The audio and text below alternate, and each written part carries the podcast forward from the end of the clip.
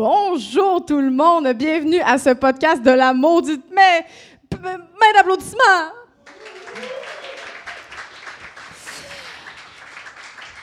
Alors, mon nom est Coralie Laperrière, je suis avec ma comparse Eve Landry.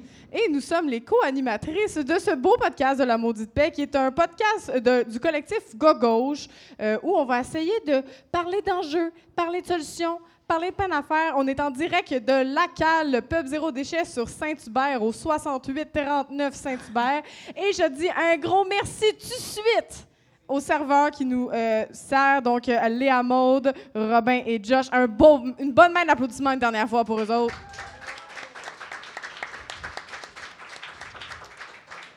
Puis ça, c'était mon intro. hey, c'était. C'est plus expéditif que la semaine passée quand même, on s'est rodé un peu. Euh, avant de commencer, avant toute chose, euh, on aimerait reconnaître qu'on se trouve présentement en territoire euh, non cédé à Diogiagé, Montréal, territoire du peuple Gagno-Geaga, la nation Mohawk. Et dans le même ordre d'idées, on aimerait souligner la victoire des, des personnes qui résistent en ce moment à la coupe des forêts anciennes qui se trouve à Ferry Creek en Colombie-Britannique sur le site de l'île de Vancouver.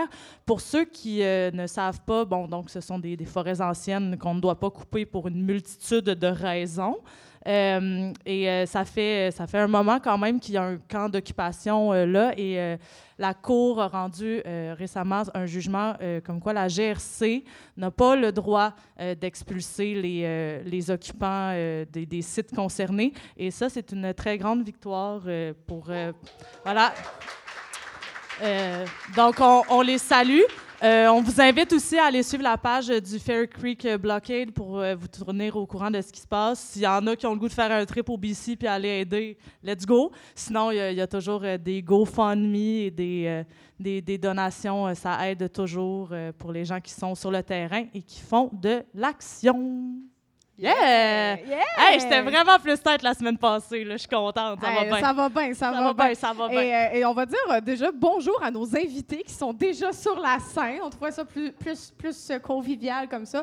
Donc, bonjour Rosalie, j'ai ton nom au complet, Bélanger-Rioux, c'est ça, euh, qui vient de la campagne Nos quartiers ne sont pas à vendre d'alternatives socialistes. Merci d'être là. Ça fait plaisir?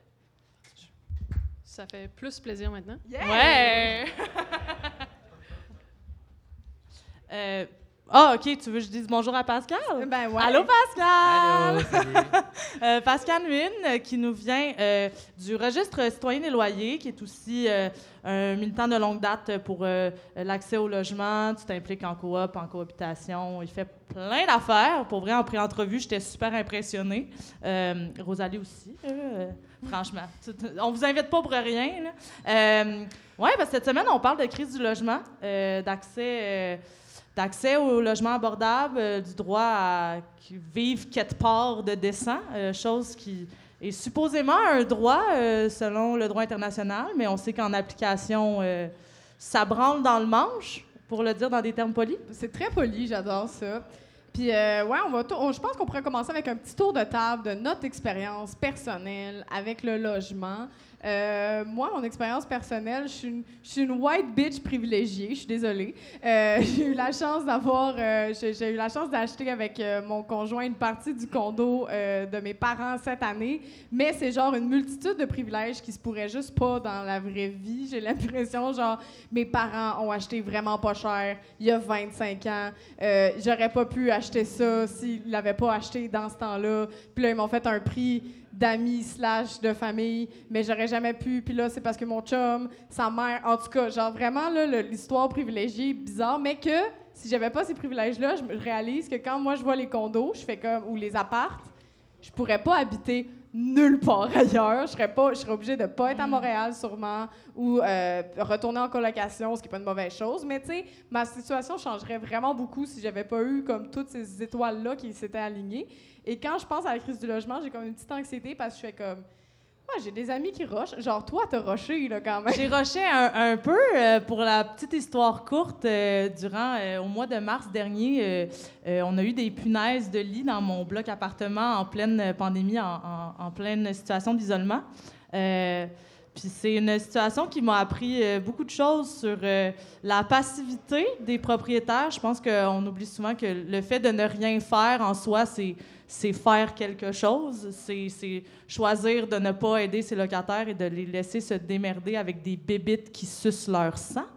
Euh, mais ça m'en a appris aussi beaucoup, beaucoup, puis on en, parlera plus tard euh, d'à quel point c'est important, mais euh, la collectivité, le voisinage, se serrer les coudes en bon français. Si j'avais pas eu les voisins que j'avais au moment où, j'ai passé à travers ça, euh, ben, je sais pas, je sais pas ce qui se passerait, mais je serais clairement pas en train d'animer un podcast avec le sourire d'en face. Euh, donc, euh, ouais, il faut parler à ses voisins, c'est vraiment important. Puis, euh, je pense que vous êtes d'accord, là, vous me hochez la tête comme ça. euh, Ben. Rosalie? Ben, Rosalie, oui. Ben, moi, je pense aussi à l'espèce d'analogie des bébites qui sucent le sang. Là. Ouais. Puis, tu sais, on pourrait penser à, à plusieurs personnes dans la société qui font ça, mais avec des- d'autres êtres humains, tu sais. Les propriétaires. Euh, Merci. Euh, bon, certains plus que d'autres, puis peut-être des plus grosses, tu sais, les grosses compagnies à numéro euh, plus que d'autres, mais euh, c'est clair que c'est quelque chose qui, qui se passe. C'est ça, comme tu disais, Eve, c'est un droit absolument fondamental, un besoin essentiel que d'avoir un logement. Mais il y a des gens qui se servent du fait que c'est tellement essentiel pour nous exploiter. C'est comme, ah, t'as besoin de ça, il va falloir que tu viennes le chercher vers moi, on va en profiter, je vais te sucer sang, je vais, je vais te faire payer cher, puis tout ça. Puis en parlant d'expérience personnelle, ben moi, j'ai j'ai habité à, à Boston, aux États-Unis, pendant longtemps, avant de revenir à Montréal. Fait que j'ai vu ce qui s'en vient, genre, parce que c'est encore pire là-bas, là, la, la crise du logement. C'est-tu le fameux, genre, c'est Toronto, c'est Vancouver? Ouais, comme- ouais, Un peu comme ouais. ça. Tu sais, euh, Boston, New York, euh, il y a une coupe, coupe de villes aux États-Unis. Là. Fait que, tu sais, on payait 2000 dollars pour un 4,5 à 2. Puis il était pas en bon état, là, juste au cas où vous posiez la question. Il était pas en bon état, tu sais. Puis c'était tout à fait, c'était tout à fait standard euh, d'être dans cette situation-là. Puis eux autres, là-bas, il y a- ils ont beaucoup moins de droits que nous. tu sais. Ils n'ont pas de régie du logement, maintenant le tribunal administratif. Là. Il y a une Euh, chance qu'on a changé de nom, hein, ça change tout. Ben, c'est Ouais, fantastique. non, mais c'est bien, c'est Fait que, bien, on avance. Fait que j'essayais de chercher, tu sais, est-ce que mon propriétaire il a le droit de faire telle, telle, telle affaire, tu sais, puis je trouvais rien, parce qu'il y avait rien, tu sais. Fait que là, mes amis américains, maintenant que je leur parle de ce qui se passe ici au Québec, ils sont comme, Ah, vous êtes bien chanceux, tu sais. Puis je dis, ouais, t'es chanceux si tu le sais, si t'es capable d'aller chercher, si t'as le courage de défendre tes droits, parce que c'est tough, là, de commencer du mauvais pied avec ton proprio, tu sais. Euh, Mhm. Encore une fois, on est à leur merci, sous plusieurs plans, dans le fond. Fait que euh, c'est un peu ça, mon expérience personnelle. Ouais. Pascal, je sais pas si tu voulais t'aventurer là-dedans. Toi, t'as Ben, toute qu'une épopée. J'ai tout vécu, mais je vais embarquer sur les deux, deux thèmes qu'on a entendus ici, là, parler avec ses voisins, puis en même temps se battre contre tes proprios, qui est comme un- une journey, emotional, emotional journey qui est vraiment difficile, tu sais. Euh, moi, j'habite dans un triplex, puis on est peut-être comme une quinzaine de personnes qui habitent dedans. Euh, puis on a dû se battre contre notre proprio. On est allé au, tribunal du logement. Puis, tu sais, si on n'était pas les trois étages à se parler, puis à se dire, genre, c'est comme ça qu'on va, on va gagner, puis c'est comme ça qu'on prépare un, dossier, bien, probablement, on aurait tous perdu. Mais le fait qu'on s'est échangé des idées, puis on, on- on sait comment les choses fonctionnent maintenant ensemble, ben on a pu gagner les trois contre le proprio. Mais comment vous avez fait? Genre, vous te cogné chez tes voisins, t'es cogné- t'es connaissais déjà? Genre, pour les gens qui nous écoutent, qui sont comme, wow, ça se peut, qu'est-ce qu'est-ce que t'as fait? Oui, ben, cogner chez les voisins, carrément, c'est ça. Quand il y avait des nouveaux voisins qui sont arrivés euh, au deuxième étage, ben, on était comme Hey, salut, euh, tu veux-tu fumer en même temps? On fume, puis on parle. Puis, tu sais, eux, ils sont comme Ah, c'est vraiment super, on a, le loyer est juste 1900 dollars par mois. Hmm. Puis, j'étais genre, ben, tu savais, le loyer avant était 1000 pièces. Ah ouais, on parle fait d'une crosser. Puis là, il te reste. Ouais, une grosse augmentation. Puis on, on lui a dit, euh, tu sais, si tu contestes dans les deux, deux prochains jours, il te reste juste deux jours pour contester, tu peux gagner, tu pourrais gagner possiblement euh, pour que le loyer revienne à 1000 quelques. Fait qu'il a fait ce- cette démarche-là. Finalement, il n'a pas gagné, mais ça, c'est, c'est revenu à comme 1500 au lieu de 1900. Euh, anyway, ça fait que la, ouais, c'est ça, on, on se parle. Mais non, mais c'est important C'est de, vrai. de- de- je, je pense que, tu sais, souvent on dit parler à ses voisins, puis on le fait dans des moments de crise. On va, on va parler à notre voisinage parce qu'on a besoin d'aide. Euh, mais il y a, euh, faut se parler de, de manière préventive, tu sais. Faut comme, faut se connaître avant que la marde pogne. Puis, euh, puis j'ai vu aussi récemment beaucoup, il y a, beaucoup d'appels à, à laisser son bail euh, caché dans des tiroirs, à au moins s'assurer que bon, il y a quelque chose qui se peut, ou ne serait-ce que, bon, euh, j'ai eu punaise, je n'habite plus là où j'habite. Pour ceux qui s'inquiétaient, vous êtes tous safe. J'ai eu punaise, j'adore, j'adore. J'ai eu punaise. Euh, j'ai dû quitter euh, mon logement pour ces raisons-là, mais ma voisine d'en bas, je la salue si elle écoute, a encore une photo de mon bail et mon numéro. Et c'est comme c'est important si vous êtes capable de laisser à votre voisinage ces informations-là, parce que bon, on peut laisser un bail dans un tiroir, mais j'ai aussi vu euh, l'effet contraire qui est euh, des proprios qui vont faire un tour dans l'appart avant pour être sûr qu'il n'y a rien derrière. Fait que, Oh Ah, my si- God. Si je, peux, si je peux pousser peut-être même le concept de solidarité plus loin, là, Pascal, je trouve ça super inspirant comme, tu sais, comme histoire. Puis c'est c'est important justement qu'on qu'on montre de la solidarité avec les locataires autour de nous, les voisins, tout ça. Mais j'ai l'impression qu'il faut même pousser plus loin la solidarité parce que, tu sais, il y a des trucs qui se passent dans nos quartiers, disons, dans des endroits où, ce que, pour le- comme je sais que vous êtes allé à un terrain vague vendredi passé, fait il y a peut-être personne qui habite là en ce moment, mais c'est quand même super important qu'on planifie nos quartiers tout le monde ensemble pour nos besoins, pas les besoins des proprios, pas les besoins des, des capitalistes puis le monde qui veut faire la, la passe de cash, tu sais. Fait que moi, je dirais même, essayons d'étendre la solidarité à plus loin que le monde dans notre bloc, mais ça sera pas facile, mais oui, il va falloir cogner aux portes. C'est exactement ce qu'on veut nous autres ici, fait qu'on va en parler. Mais parlons du bail, justement, parce que Pascal, euh, t'as mis au point, c'était tes amis, t'as fait Tes ça, amis. Tes amis. Fait que j'ai, ben, l'année dernière, ou il y a deux ans, j'ai, fait partie d'une cohorte euh, à la, mai- la Maison de l'innovation sociale. Puis un des, euh, des personnes qui faisait partie du, de l'incubateur était Adam Moncrin. Et euh, lui a mis sur place le... le registre citoyen des loyers. Voilà, le registre. qui est, euh, pour ceux et celles qui ne le savent pas, euh, c'est un peu comme le Wikipédia des loyers. Euh, donc, euh, vous êtes tous invités à aller entrer, vos, dans le fond, vos informations, pas vos informations personnelles de votre nom, votre numéro d'assurance maladie, puis euh, toutes ces affaires-là, mais juste votre, bail est combien? juste pour que les gens le sachent. Puis on vous invite aussi, si jamais vous êtes en processus de déménagement, à aller voir si d'un coup que l'information est là, puis là, vous savez que vous êtes en train de vous faire avoir, ben, tu sais, hein? Quand on le sait, on peut faire des affaires. Ce registre-là, fait que vous l'avez fait pour les citoyens, dans le fond. Oui, ils l'ont fait. Moi, je ne vais pas m'approprier le, tra- le travail, mais c'est un outil que j'utilise, puis c'est la manière numéro un de combattre la gentrification. Fait que quand on veut combattre la gentrification, c'est la première chose qu'il faut faire. Si votre bail n'est pas là-dessus, vous ne faites pas vos devoirs.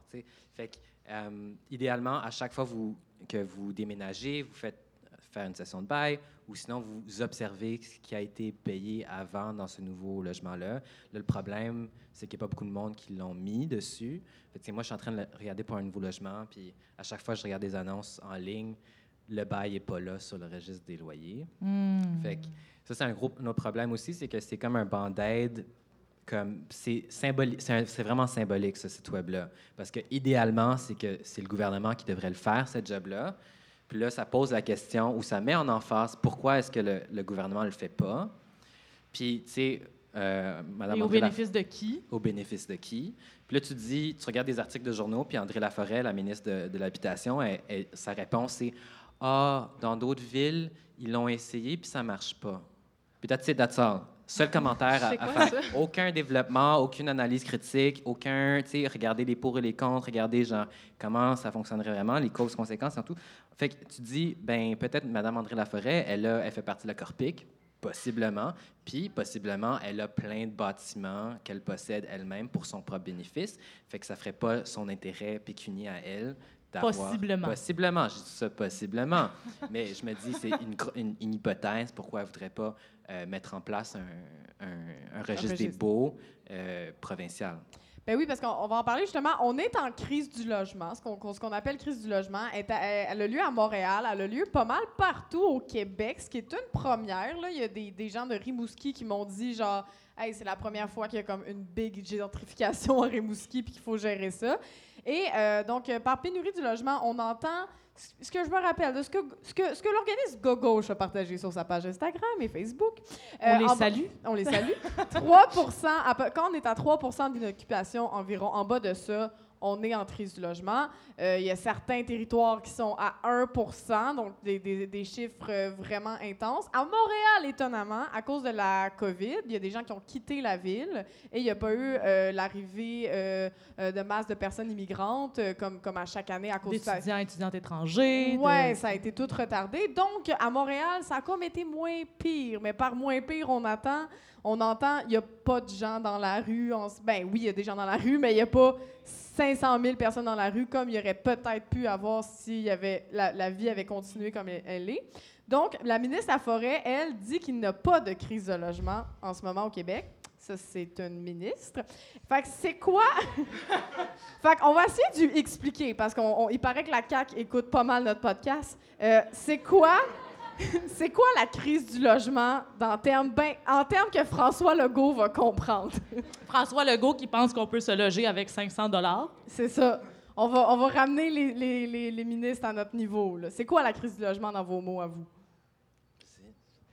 Ben, euh, moi, en fait, je rajouterais, tu sais, tu disais que le, bon, le taux d'inoccupation est peut-être pas si pire que ça à Montréal, finalement, mais ce qui est intéressant de regarder aussi, c'est dépendant de le loyer, il coûte combien, tu sais.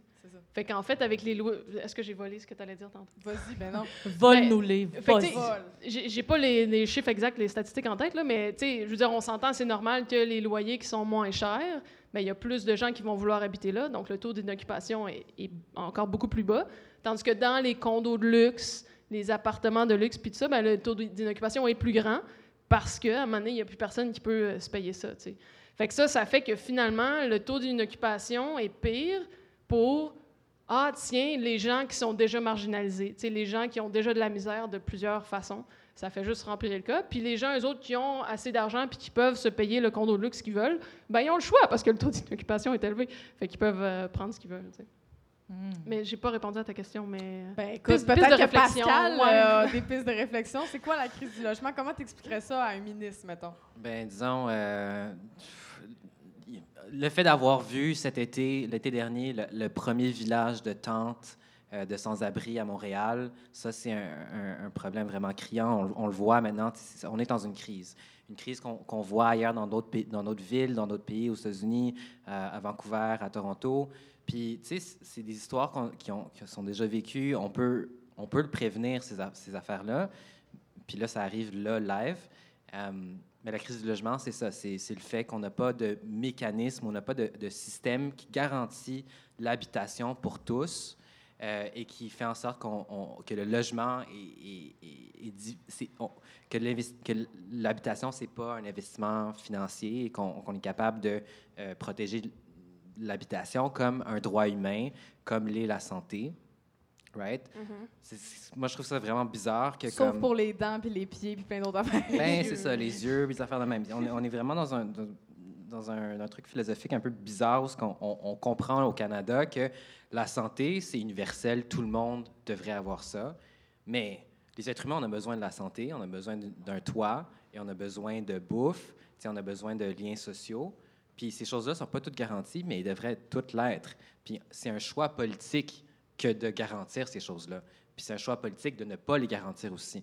Fait que, euh, fait que là, c'est ça. Il faut une, réflexion sur est-ce qu'on. La crise du logement, en fait, c'est une crise qui, est- décidée, qui, est en fait volontaire et active. Parce qu'on on maintient le logement euh, comme étant un bien marchand au final. Puis on, on, en a, bon, on en a beaucoup parlé, ça veut rien dire pour vous autres, vous n'étiez pas au pré-entrevue, mais nous autres, on en a parlé. Puis euh, ce qu'on qu'on a On vous a tout pitché. Euh, mais euh, non, mais on, on parlait énormément de, de la transformation du logement en tant que bien marchand, puis euh, du, du faux, euh, le faux revenu passif, puis le fait que, tu sais, moi, ce qui me fait rire au final, c'est qu'on on chiale souvent sur ben, rire, rire jaune, disons, là. Mais on- souvent, on va parler en mal des gens qui n'ont pas de, de domicile fixe, qui vivent dans la rue, les, les- ou les BS qui profitent puis qui veulent pas travailler. Mais quand il est temps de parler de, de grands promoteurs immobiliers qui veulent juste avoir un énorme revenu passif, ah, là, soudainement, pas travailler, c'est chill. En tout cas, je dis ça de même. Absolument. Puis, si- je peux, si je peux revenir ben aussi oui. à ce que Pascal, tu disais, en fait, tu sais, tu parlais, c'est ça, le, le logement, c'est un bien essentiel, la santé, l'éducation, euh, je pense que tu as dit les liens sociaux aussi, tu sais. Mais c'est ça, c'est toutes des choses où est-ce que d'une certaine façon, ici et là, le privé a, a grugé, plus ou moins, évidemment, dans le, dans le logement, le privé est vraiment là. là. Puis ça, ça fait que c'est des besoins, c'est ça, absolument essentiels, mais on laisse le soin, soin entre guillemets, aux gens qui ont déjà de l'argent de nous proférer, de, de- de nous donner accès, encore une fois, entre guillemets, à ces besoins essentiels sous leurs conditions, sous les, façons dont ils veulent nous, ils et elles, veulent, veulent nous donner ces, veulent nous donner accès à, à- à ces choses-là. Mais tu sais, c'est des choses tellement fondamentales qu'on devrait, sais, on, on devrait prendre le contrôle. Là. Je sais pas de, de quelle autre façon de dire ça, là, mais tu sais, De même, de même. Je veux Nous, dire- on est pro-révolution. Hein, Euh, on veut tout changer. Tu sais, qui devrait décider pour les choses les plus fondamentales? Du monde qui veulent juste faire la passe de cash ou du monde qui en ont besoin, ces affaires-là? Tu sais, dans le fond.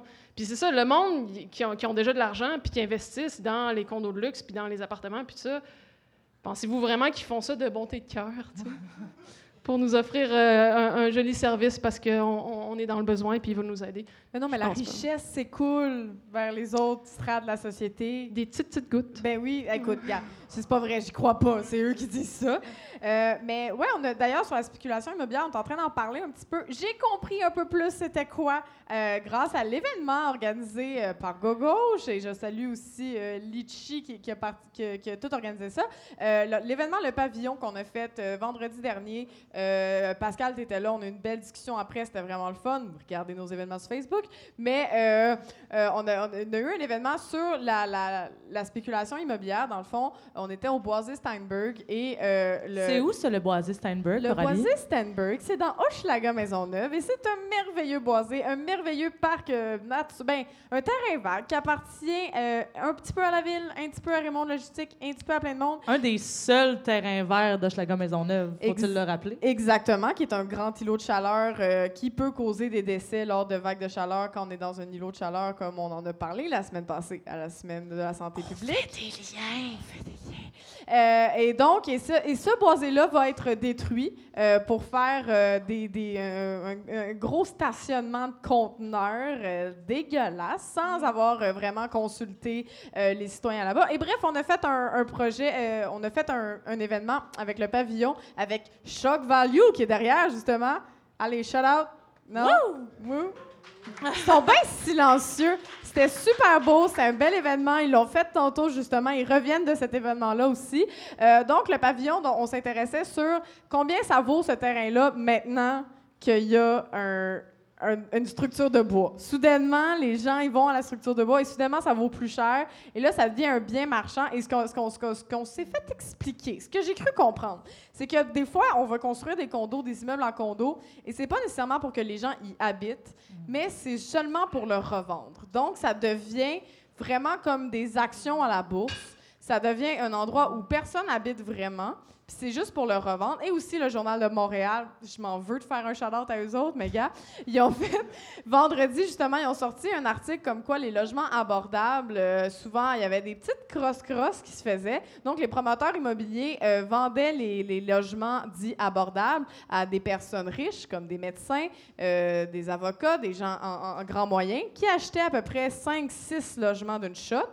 Et après ça, à, un, prix dé- à un prix abordable, et on s'entend par abordable, on parle, on parle quand même de 250 000 pour un 4,5, ce qui est vraiment euh, beaucoup Oh, d'argent. pas cher, pas cher. Pas cher, pas cher. hein. La, la- la famille moyenne peut se payer ça. Et après, il, il faisait des flips presque instantanés. Donc, en deux ans, trois ans, il était capable de revendre le condo 400 000 500 000 ce qui fait des, des chiffres euh, complètement euh, flabbergastants, disons-le de même. Wow! Oh! Et la lumière fut. Et la lumière fut au moment où j'ai dit flabbergasté. Et j'ai des pouvoirs. Je vous l'ai pas dit, je suis une sorcière. Euh, Puis, euh, donc, c'est ça. Donc, euh, on, a des, des, des- condos qui existent, qui sont faits pour que personne habite dedans, alors qu'il y a des gens dans la rue, juste pour pouvoir faire du cash là-dessus. Ben oui, puis d'ailleurs, à cet effet, avec, avec nos cartines ne sont pas à vendre, vous avez fait des actions aussi pour essayer d'éveiller les consciences à tous ces terrains non habités. Euh, Oui, ben justement, dans le sud-ouest, récemment, on a po- posé euh, des bannières sur certains buildings euh, abandonnés, euh, parce qu'il y en a plusieurs, tu sais, dans Griffintown, puis tout ça. Tu sais, on ne connaît pas nécessairement l'histoire de tous ces endroits-là. là. Soit les propriétaires, tu sais, ils ont déménagé leur commerce, ils l'ont pas encore vendu, ils attendent que ça prenne la valeur, ils l'ont juste abandonné parce qu'ils voulaient pas décontaminer le terrain, on sait pas, tu sais.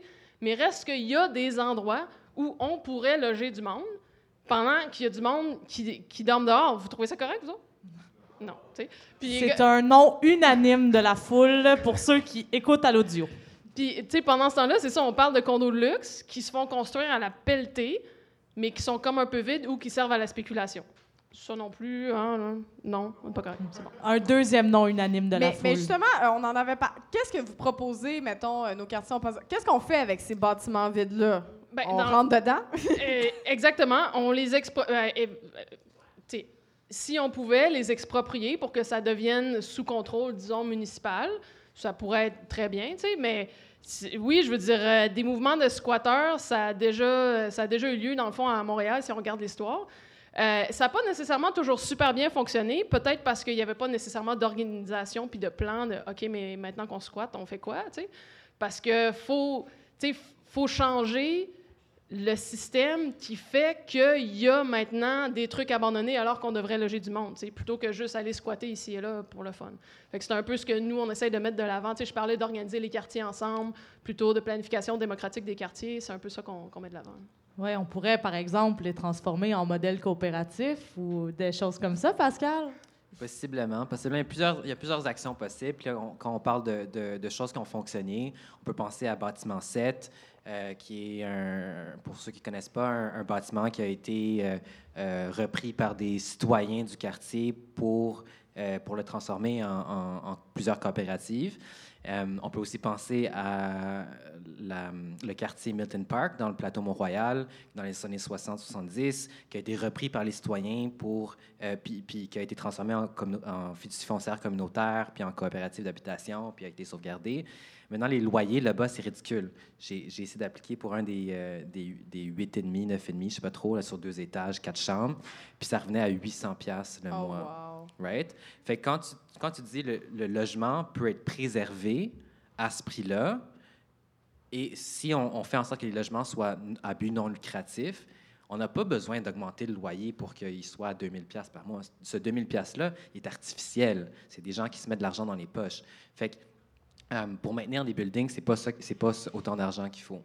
Euh, fait qu'il y a des solutions qui existent, puis là, il faut les implémenter. Mais quand tu dis euh, les citoyens ont repris, là, qu'est-ce qu'ils ont fait? Ils sont allés planter un drapeau? Qu'est-ce que c'est? C'est quoi, c'est quoi reprendre un Ouais. bâtiment? Mettons? Il y a des livres là-dessus, puis je vous invite à les regarder, mais euh, à ma compréhension, sais, ça commence par des mouvements grassroots, des gens qui se parlent entre eux, du voisinage, qui vont s'asseoir carrément dans leur bâtiment devant des bulldozers qui viennent, tu sais.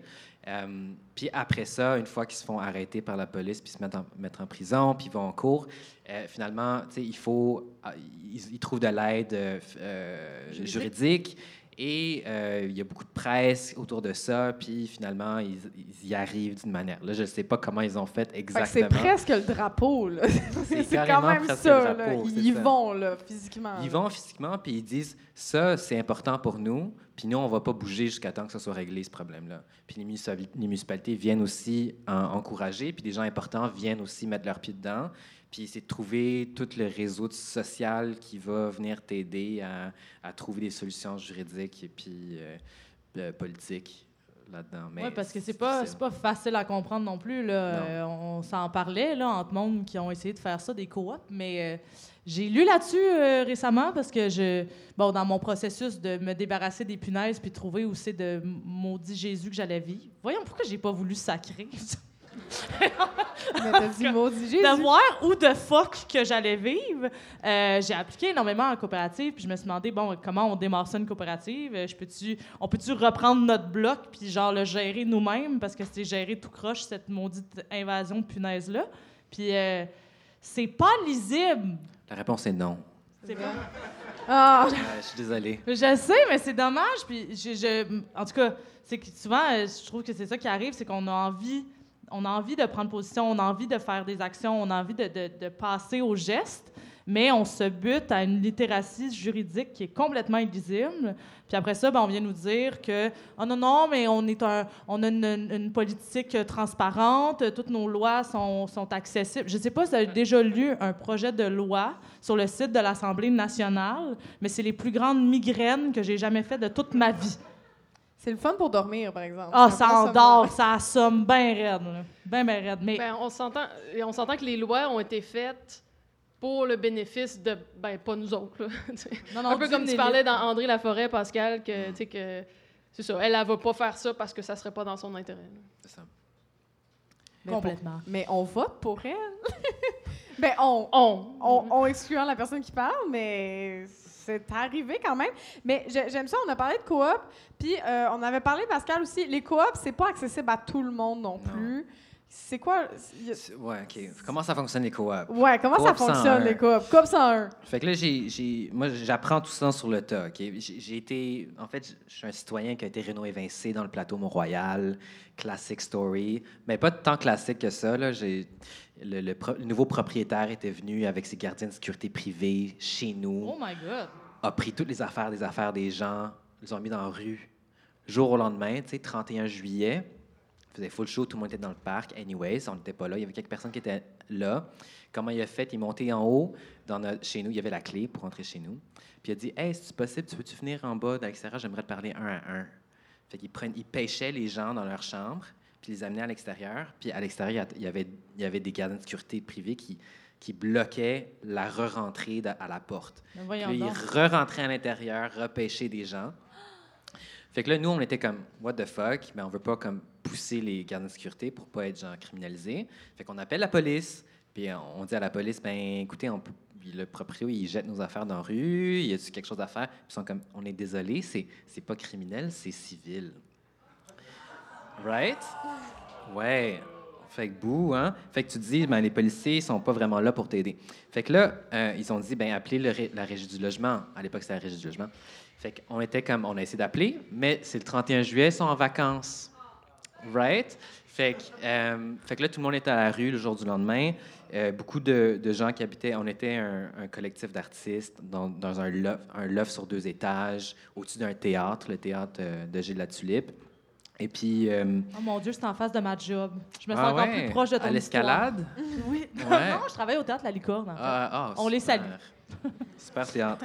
Mais c'est ça, fait que finalement, euh, c'est ça. Lui voulait euh, faire un flip immobilier, ce qu'il a fait, il a réussi, pour le revendre à, tripler le loyer à des probablement Français, je sais pas, peut-être. Mais pas pour, pour dire que c'est juste les Français qui peuvent se permettre ça, mais pour dire que finalement, il y a des mécanismes qui font en sorte que euh, c'est profitable de faire flipper ton, ton logement. Puis tu peux. Puis il y a des mécanismes pour le faire. Même si la loi te protège les locataires, protège, au final, si tu es un locataire qui s'est fait jeter à la rue du jour au lendemain, tu vas pas te battre pour ce logement-là. Tu veux pas non, parce que retourner dans ce logement. Là. Toi, faut que tu trouves où c'est que tu vas vivre. Oui, euh, entre-temps, parce que là, ça prend un an pour avoir euh, un- un- pour aller à la cour. Fait que durant ce temps-là, tu vas retrouver un autre logement, puis tu auras refait ta vie à ce moment-là. Tu auras refait des nouveaux liens sociaux. Anyways. Tout ça pour dire qu'il y avait des gens qui sont finis dans la rue. Il y avait des colocataires qui sont même qui ont passé tout l'été à camper sur le Mont-Royal parce qu'il n'y avait pas de maison. Ils, ils venaient des familles d'accueil.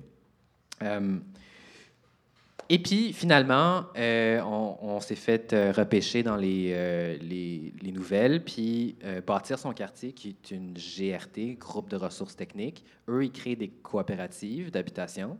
Puis comment ça fonctionne, les coopératives d'habitation, c'est qu'il y a quatre GRT sur l'île de Montréal, dont bâtir son quartier. Puis eux, ils prennent des citoyens pour créer des coopératives d'habitation.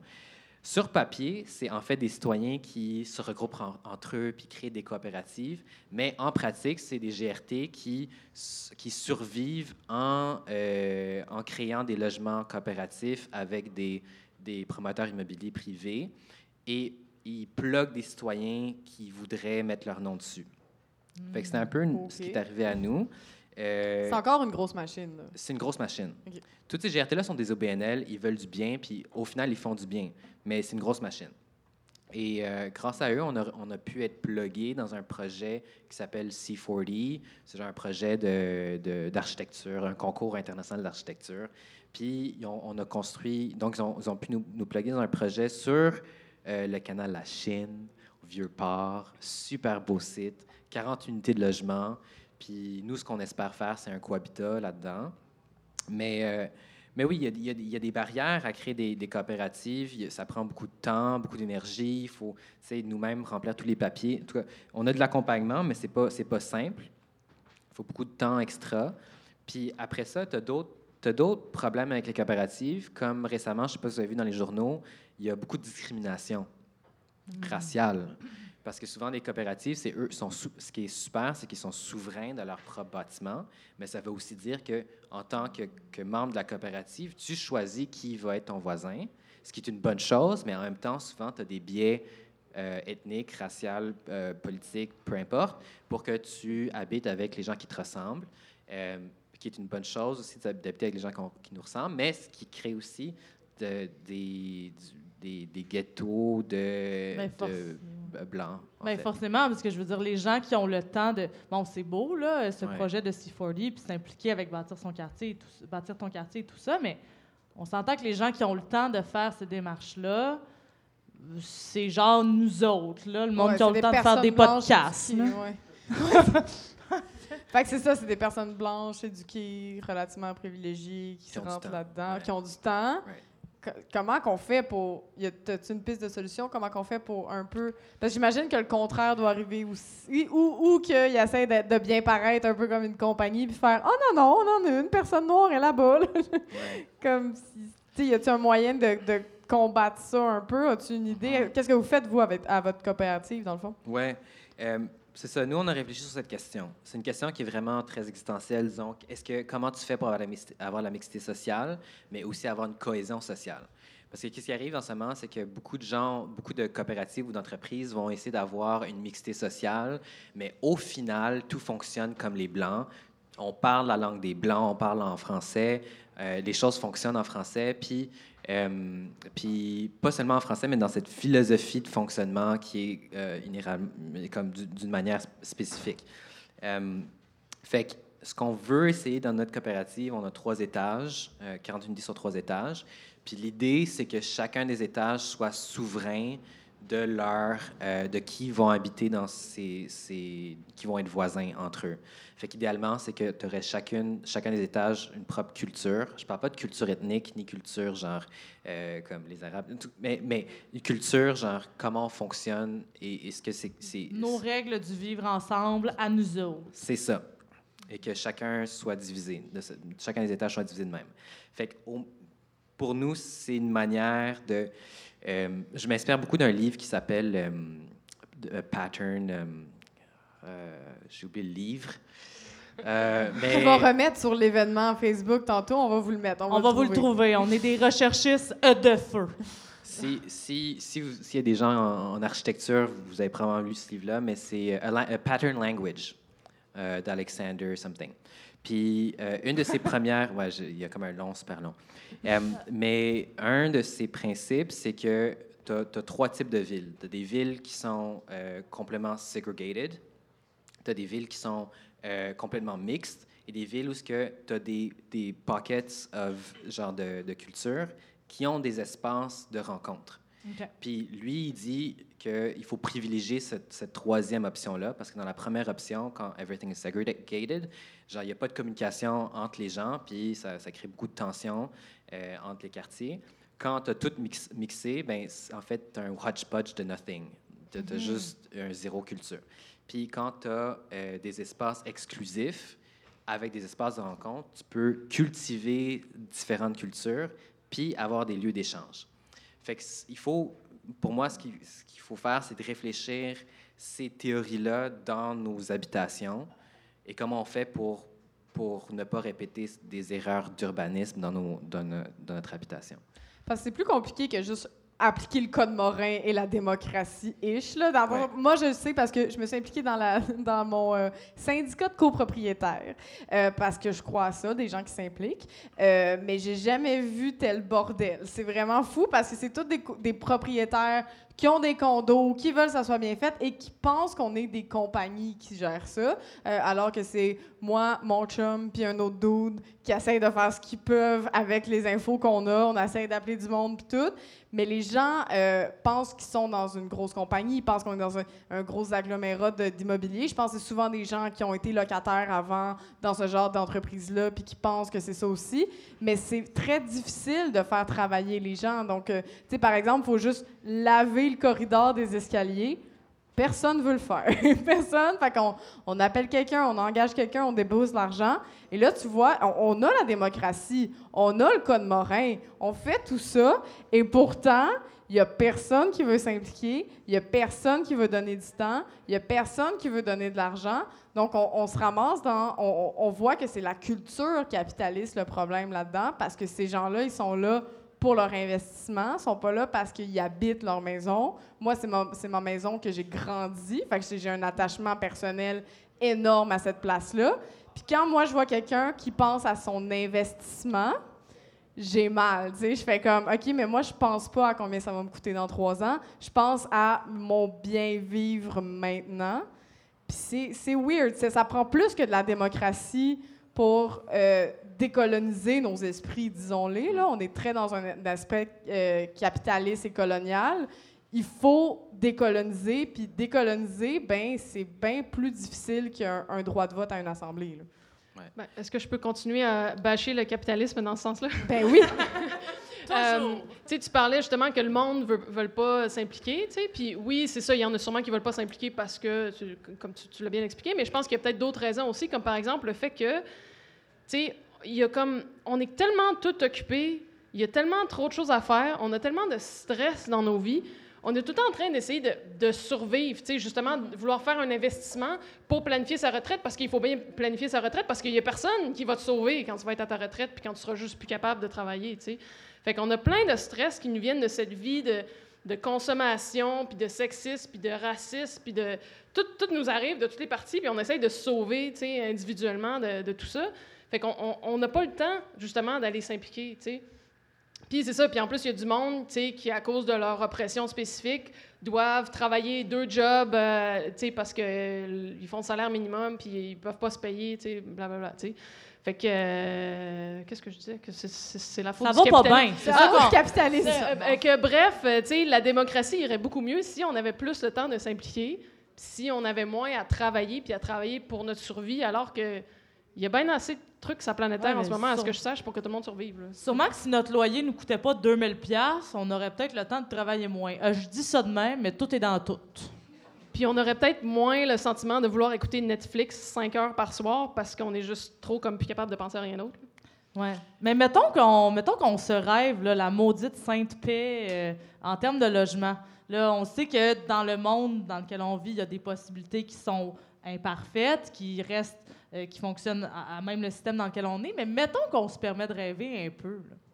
Mettons. C'est quoi votre, votre modèle de, de qui, ben, vous tente? Je suis pas obligé d'être complet. je, vais comme prendre ce qu'on avait dit tantôt, puis aussi aller dans cette question-là, dans cette, dans cette direction-là.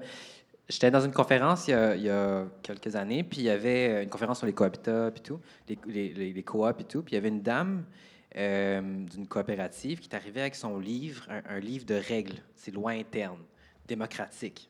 Puis elle disait, nous, notre coop, elle, fonctionne bien parce qu'on a des règles.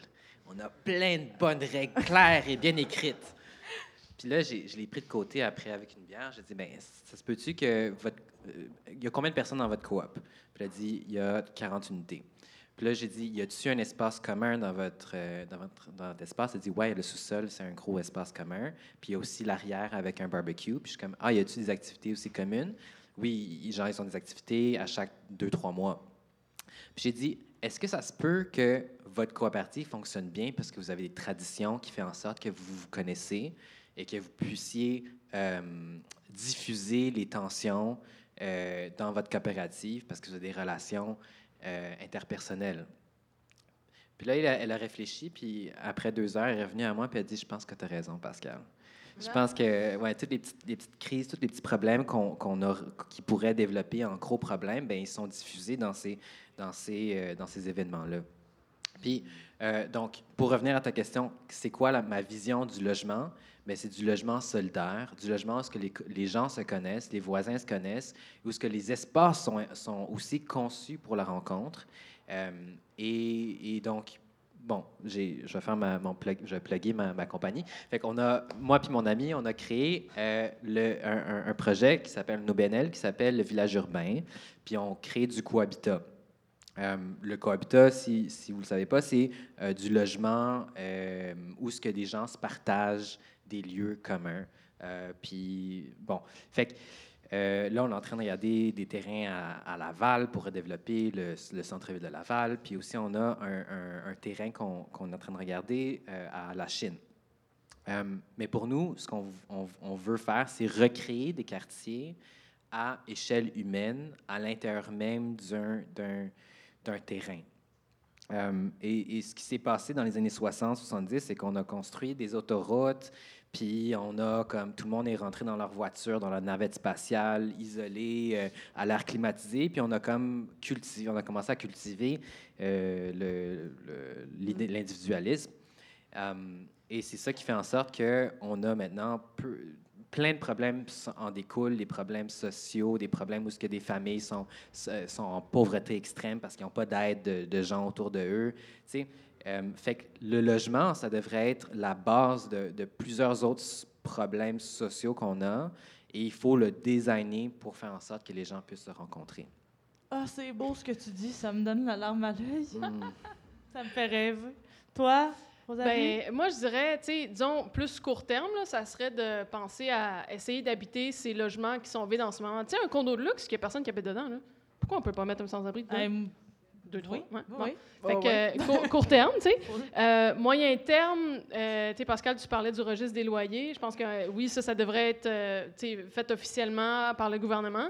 Mais non seulement ça, mais il faudrait un contrôle des loyers qui va avec ça, un réel contrôle, parce que si le monde ne connaisse pas leurs droits puis ils savent pas que le registre existe, ben ça va pas vraiment les aider. Puis contrôler les loyers selon les capacités à payer, tu sais.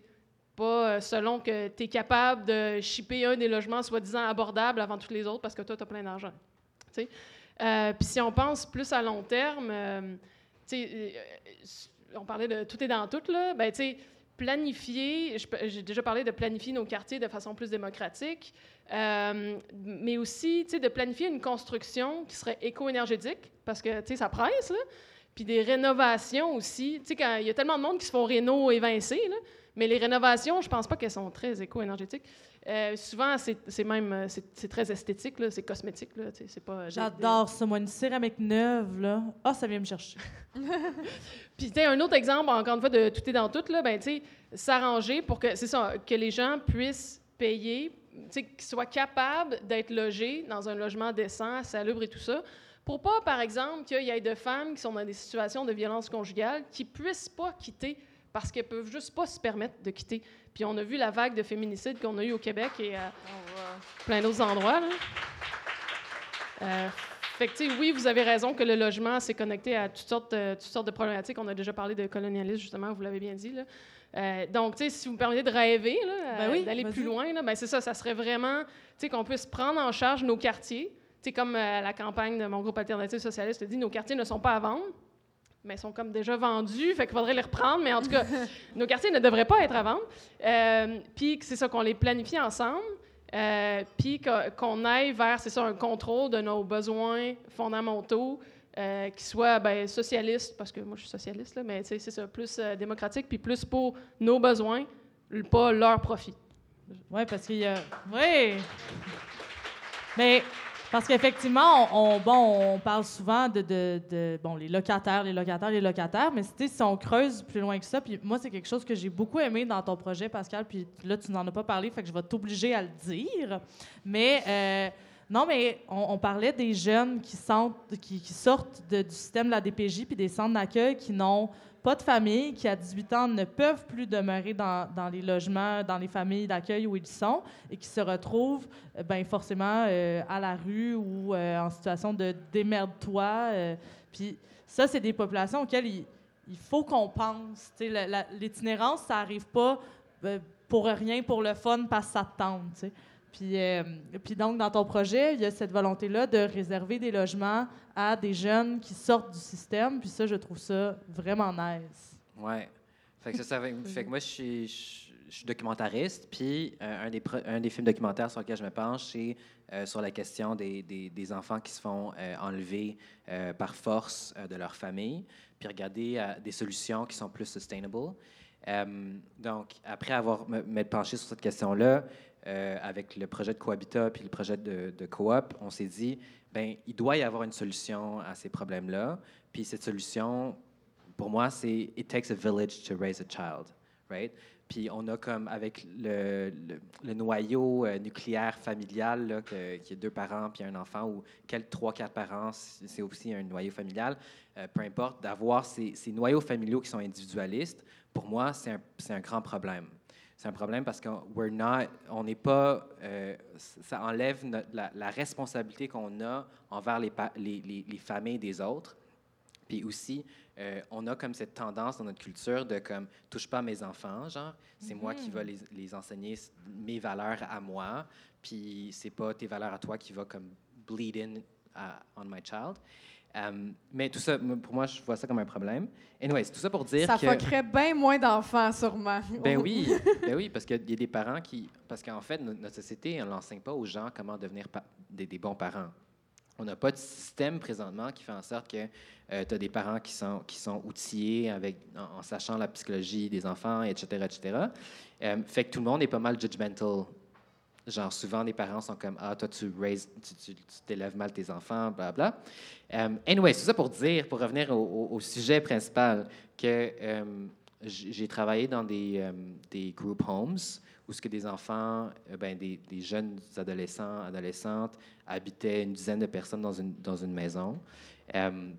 Et ils m'ont dit que leur plus grande peur, c'était d'avoir 18 ans. Parce qu'à l'âge de 18 ans, le gouvernement coupe ton argent, tu es dans la rue, ben, tu n'es pas dans la rue, mais tu es, laissé à toi-même, possiblement dans la rue. Puis souvent, ces gens-là finissent à devenir, devenir des itinérants. Puis Il y, a- il y a un fait que tu, tu disais, euh, moi, qui m'a beaucoup, beaucoup choqué, c'est généralement, ces jeunes-là peuvent même pas retourner sur le site du centre d'accueil parce qu'il faut, bon, il y a des questions d'anonymat des ça. jeunes qui s'y trouvent. C'est ça. Fait que tu, bon, tu vis déjà une situation qui est super difficile, tu es en centre d'accueil, c'est de la dompe, puis le tissu, le, le maigre tissu social que tu arrives à te faire pendant que tu es là, de- tu le perds une fois que tu pars. Fait Exact. Tu as passé, imagine, tu as, des frères et sœurs pendant une genre 18 ans, puis soudainement, tu ne peux plus les voir. sais. C'est assez traumatique, traumatisant de, de vivre ça, d'être tout seul soudainement. Fait que bon, c'est ça. Fait qu'on va, on va essayer, on va tenter une expérience. On ne sait pas si ça va fonctionner ou pas, mais dans notre coop, on aura une chambre qui sera réservée. On espère avoir une chambre réservée pour des jeunes qui sortent, qui ont 18 ans, qui sortent de ces familles-là et qui pourront euh, intégrer ou être adoptés dans un sens par l'ensemble des personnes sur le même étage. Nice. Est-ce que je nice. peux faire un commentaire là-dessus? En fait, merci parce que je viens de réaliser avec ce que tu as dit que tu sais, le logement tel qu'il est utilisé et planifié euh, dans, dans le monde occidental, peut-être, je ne sais pas ailleurs, là, en fait, c'est pour les familles nucléaires, si on veut. Mhm. Ah oui. je pourrais vous parler longtemps, je vais, me, je vais me retenir, mais je pourrais parler longtemps du concept de famille nucléaire comme un contexte, euh, un concept capitaliste qui, entre autres, est pour aider à la transmission euh, de la propriété privée, dans le fond, d'une génération à l'autre. Ce qui fait qu'il y en a qui s'enrichissent, pendant qu'il y en a d'autres qui s'appauvrissent. Euh, si on ne pouvait pas hériter de choses des autres générations, ben, la propriété privée serait beaucoup moins attrayante quand même. Euh, puis le concept de famille nucléaire, c'est aussi un concept de, de, de coercion, en fait, que, tu sais, les hommes, vous devez faire comme ça. Puis les femmes, vous devez faire comme ça. Puis les enfants, ça va comme ça, tu sais. Puis c'est euh, c'est super euh, sexiste. Puis c'est ça, c'est terrible. Puis colonial. Moi, j'ai grandi dans une. Pour, pour euh, jumper là-dessus, là, j'ai j'ai grandi dans une, une famille vietnamienne. Puis dans notre sous-sol, on a toujours eu nos oncles, nos tantes avec leurs enfants. Puis euh, plus tard dans, la- dans, dans notre vie, on a eu notre, ma, ma grande tante, la tante de mon père, une vieille dame qui était dans le sous-sol. Puis c'était vraiment super d'avoir, tu sais, moi je- qui jouais avec mes cousins, puis qu'on on faisait des soupers ensemble. Puis tu sais, on le voit de temps en temps, des triplex, parce que c'était la même famille, qui a, toutes les, les mêmes familles qui habitent dedans. Des, fam- des, des maisons euh, multigénérationnelles. là, multigénérationnel. comme Puis ça, c'est difficile à faire parce que à cause de comment on, on a construit nos, nos bâtiments. Mais, euh, mais idéalement, c'est ça qu'on aurait des familles étendues, élargies, qui habitent ensemble. Puis je rebondis là-dessus, il y a aussi ben, les maisons des aînés que la CAQ est en train de faire parce qu'on n'a personne pour euh, euh, aller s'en occuper, mais on va construire des maisons. Mais ces gens-là, on pourrait s'en occuper. Ça pourrait être la famille qui s'en occupe, un- les amis, la, la, tu sais. Fait que tout ça, c'est comme si d'arrêter de voir le logement comme justement un bien mobilier, une propriété privée, puis voir une place où les gens vivent, où les humains vivent, où un quartier, c'est pas juste plein de maisons collées, mais c'est où plein d'êtres humains vivent ensemble. Là, soudainement, on dirait que on s'enlèverait certains poids de la société qu'on essaie de, de patcher comme un CHSLD, des maisons des aînés. Si soudainement on était tous ensemble là-dedans, il y aurait une plus, grosse, une plus grande résilience. Puis euh, là, je vais faire mon petit lien avec la crise climatique. Euh, souvent, ce qu'on entend, ça, ça, me fait toujours capoter qu'on entend ça quand il y, a, des désastres climatiques. Il y a eu ça euh, euh, à Mascouche cette année avec la tornade, des inondations, etc. On entend Oh, wow, je savais pas qu'on avait une telle solidarité entre, voisins. On s'est aidés. Puis là, tu fais OK, c'est parce que vous vous parliez pas avant, ça c'est problématique. Puis ça prend une catastrophe pour réaliser que tes voisins sont là pour t'aider, puis qu'ils sont pas juste là pour te passer du beurre.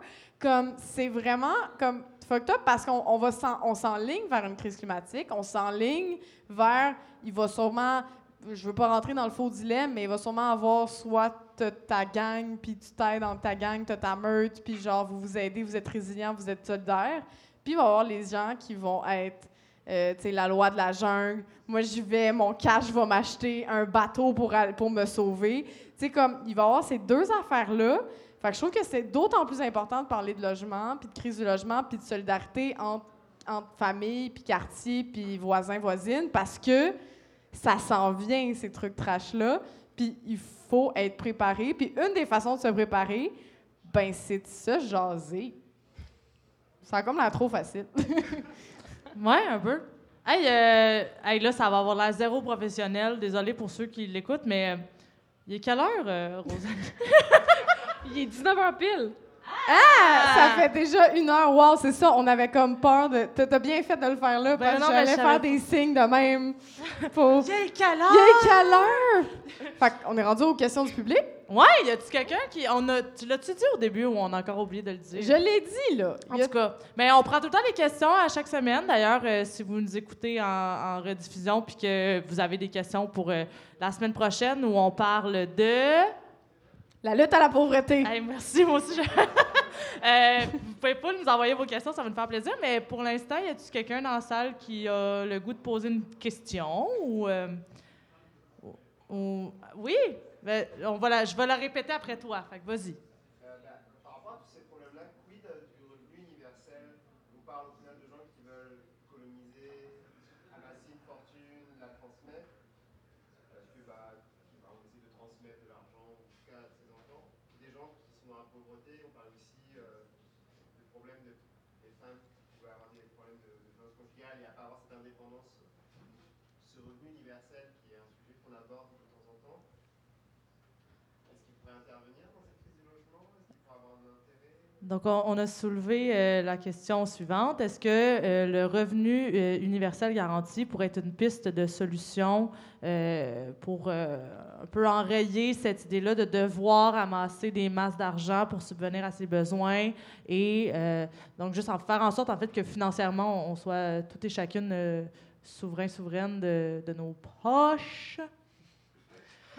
Ben, écoute, moi, je suis socialiste, on pourrait dire communiste. Fait que je, je pousserais le revenu universel garanti plus loin, puis je dirais, pourquoi est-ce qu'il y a des gens qui ont plus d'argent que d'autres?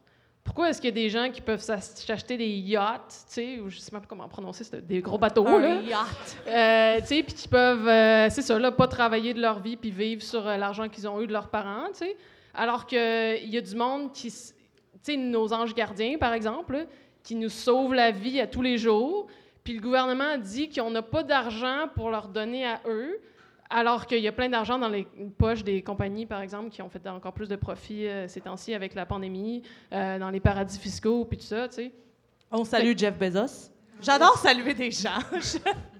Ben, euh, fait que moi, je dirais taxons Jeff Bezos puis toute sa gang, puis décidons ensemble de qu'est-ce qu'on veut faire avec cet argent. Puis je pense que oui, un, un, un revenu comme ça pourrait peut-être être une forme de transition vers un monde qui serait de, de plus en plus juste. Ben, je sais pas trop quoi ajouter, sauf que euh, c'est important d'avoir de l'économie locale, euh, c'est-à-dire avoir de l'argent local aussi. Euh, Ça, on va en parler à notre semaine sur la centralisation. La, la, décentra- la, dé- la centralisation. Trois minutes. Décentralisation. Fait que, ouais, de l'argent local. de l'argent local en France, ils ont, ils ont des, ils ont des villages ou des quartiers, des, des municipalités qui ont leur propre argent. En Gaspésie aussi, il y avait la, la demi qui, qui fonctionnait un peu. Euh, mais c'est tous des, projets qui, qui, qui- qui devraient, si on parle d'argent universel, il faudrait aussi parler de comment on peut capturer euh, et cultiver une économie euh, qui fait en sorte qu'on s'enrichit solidairement. Euh, plutôt que euh, d'utiliser cet argent-là pour l'investir ailleurs. Investir, je veux dire privatiser, euh, puis de, de, de, continuer la, la, disons, la- les, divis- les divisions sociales puis l'inégalité. Euh, fait qu'il y aura, il y a- ça va être une question un peu plus, je pense, qui va être complexe. Là, à- Ben oui, c'est sûr que c'est des, des questions qui sont complexes, puis on, Ouais. On, on aborde à peine la surface des choses, mais, euh, mais merci pour vos réponses énormément. Est-ce qu'il y avait d'autres questions dans le, dans le public ou on fait notre petit speech de fin, puis là, on jase autour d'une bière, puis on est bien content? Ben, je peux-tu juste rajouter de quoi? Ah, Ben, vas-y. Euh, ce que je trouve comme intéressant de penser avec le revenu minimum garanti ou des trucs du genre, c'est aussi de se dire que, tu sais, là, on, on se trouve à donner de l'argent individuellement aux gens. Ce qui, oui, dans un sens, c'est bon parce que, tu sais, si tu as besoin d'argent, tu as besoin d'argent. Mais moi, j'aime beaucoup aussi l'idée, des projets collectifs. De ensemble, qu'est-ce qu'on pourrait faire avec cet argent-là? Puis l'exemple qui me vient en tête, puis c'est pas la même affaire, là, mais je pense qu'avec le gouvernement Harper, ils voulaient donner de l'argent aux familles pour les aider à payer leur garderie. ça allait être comme un retour d'impôt, quelque chose comme ça. Puis nous autres, au Québec, on était comme, euh, on a des garderies, on peut-tu juste prendre l'argent, puis à place les mettre dans les poches de chaque personne, financer nos garderies, notre, qui, qui a besoin de financement, mais qui est aussi une bonne idée parce que, comme tu l'as dit, it takes a village to raise a child. Puis les garderies, ben, c'est une façon plus collective d'élever les enfants ensemble plutôt que utiliser le concept euh, arriéré de la famille où est-ce que les femmes devraient s'occuper des enfants toutes seules à la maison. Donc, euh, qu'est-ce que je disais? Ben oui, dans le fond, De- de- de- de- au lieu de viser des, pat- des, des patchages, des, de, de patcher le problème à même l'individu, de plutôt aller vers des actions qui sont collectives, Ouais. où on, on- on se met ensemble et on fait nos... Tu sais, ultimement, je pense qu'en tant que communauté et que collectivité, c'est pas normal qu'on laisse des gens avoir faim, c'est pas normal qu'on laisse des gens dormir dans la rue. Ça devrait être pris en charge par le groupe. Tout le monde devrait s'assurer que tout le monde a- a- répond au moins à ses besoins de base. Puis après ça, là, peut-être qu'on fera des choses, mais si on faisait ça, personne n'aurait besoin d'argent. Normalement, juste moi, le fait qu'on paye pour manger, je trouve ça weird. là. Pour manger, pour le logement, l'éducation, absolument. Puis, tu sais, si on s'entend que le problème est systémique, tu sais, le capitalisme, ben, ça prendrait peut-être des solutions systémiques parce que l'ennemi est quand même euh, terrible. là, tu sais. Le capitalisme, on va pas vaincre ça de même. là. fait que, ben, ça le dit sur mon T-shirt, tout uni. Hein? Unissons. Voilà. Fait que tout le monde, révolution! Bon. Est-ce que vous vouliez vous, vous plugger? Pluguez-vous, c'est le temps de se plugger. Qu'est-ce que vous avez à plugger, là, tout de suite? Ben, J'ai un autre truc à plugger qui, qui fait partie de ce qu'il vient de dire. Euh, il y a un autre projet que j'avais mis en, en place qui s'appelle Soupe locale. Et c'est un projet où ce que les gens viennent euh, en une soirée, ils mettent de l'argent, puis euh, quatre projets leur sont présentés, des projets locaux dans leur quartier. Et puis durant cette soirée-là, ils votent pour le projet qu'ils veulent euh, financer. Et tout l'argent va à ce, ce projet-là. Donc, euh, c'est c'est un- un- une soirée de microfinancement, mais en plus, c'est une soirée où ce que les gens savent qui, qui fait quoi dans leur quartier et Ça comment on peut... Ça crée une cohésion sociale. Ah, la cohésion sociale, on aime ça! Puis les gens s'entraident. Fait que je me dis, il manque dans notre société québécoise des mécanismes de démocratie participative, euh, de, développement économique participatif et hands-on. Dans d'autres endroits dans le monde, c'est le cas. Euh, mais ici, il me semble qu'il il manque de, Puis mettons soupe locale, on peut-tu comme suivre ça quelque part? On tape Ouais. soupe locale Soupe sur locale? Centre-Sud, c'est plus moi qui m'en occupe, OK. mais euh, c'est euh, le, le quartier Centre-Sud qui l'ont repris et puis qui font une superbe job. Il y a même de la soupe gratuite euh, faite par des chefs, puis euh, des beaux projets qui sont présentés à chaque fois. Nice. Nice. Fait que soupe locale, village urbain qu'on va checker, puis c'est pas toi, mais registre citoyen des bails. Exact. Oui. Yes. Si vous n'avez pas encore inscrit votre bail d'ici la fin de l'épisode, faites-le tout de suite après. Voilà. Merci. Et Rosalie? Oui, ben j'ai déjà euh, plugué mon T-shirt, puis j'ai un camarade euh, là-bas, Julien, qui a le même T-shirt. Salut Julien! Je vous jure, on n'a même pas planifié ça. Mais euh, Julien, il y a nos dépliants de notre campagne logement. Fait qu'il y a un dépliant qui parle de vos droits en tant que locataire, surtout pour comment refuser une hausse de loyer. On a distribué ça beaucoup dans le sud-ouest, surtout à Verdun, euh, avant le 1er juillet. Puis on a un dépliant aussi qui explique plus le, le phénomène de la gentrification, dans le fond. Puis on a parlé de spéculation immobilière, un peu tout ça. Puis qu'est-ce qu'on peut faire, puis comment on peut s'organiser? Fait que si ça vous tente de vous joindre à notre campagne logement, ben go. Euh, ça serait super cool de, de jaser avec vous, euh, euh, puis tout ça. Puis de, de, de faire grandir le mouvement, dans le fond, pour qu'on s'organise ensemble pour euh, éventuellement, oui, la révolution, certain. Pas demain, là, mais tu sais, on, je- on va se préparer. On, on s'en vient, on s'en vient. C'était la fin, Eve.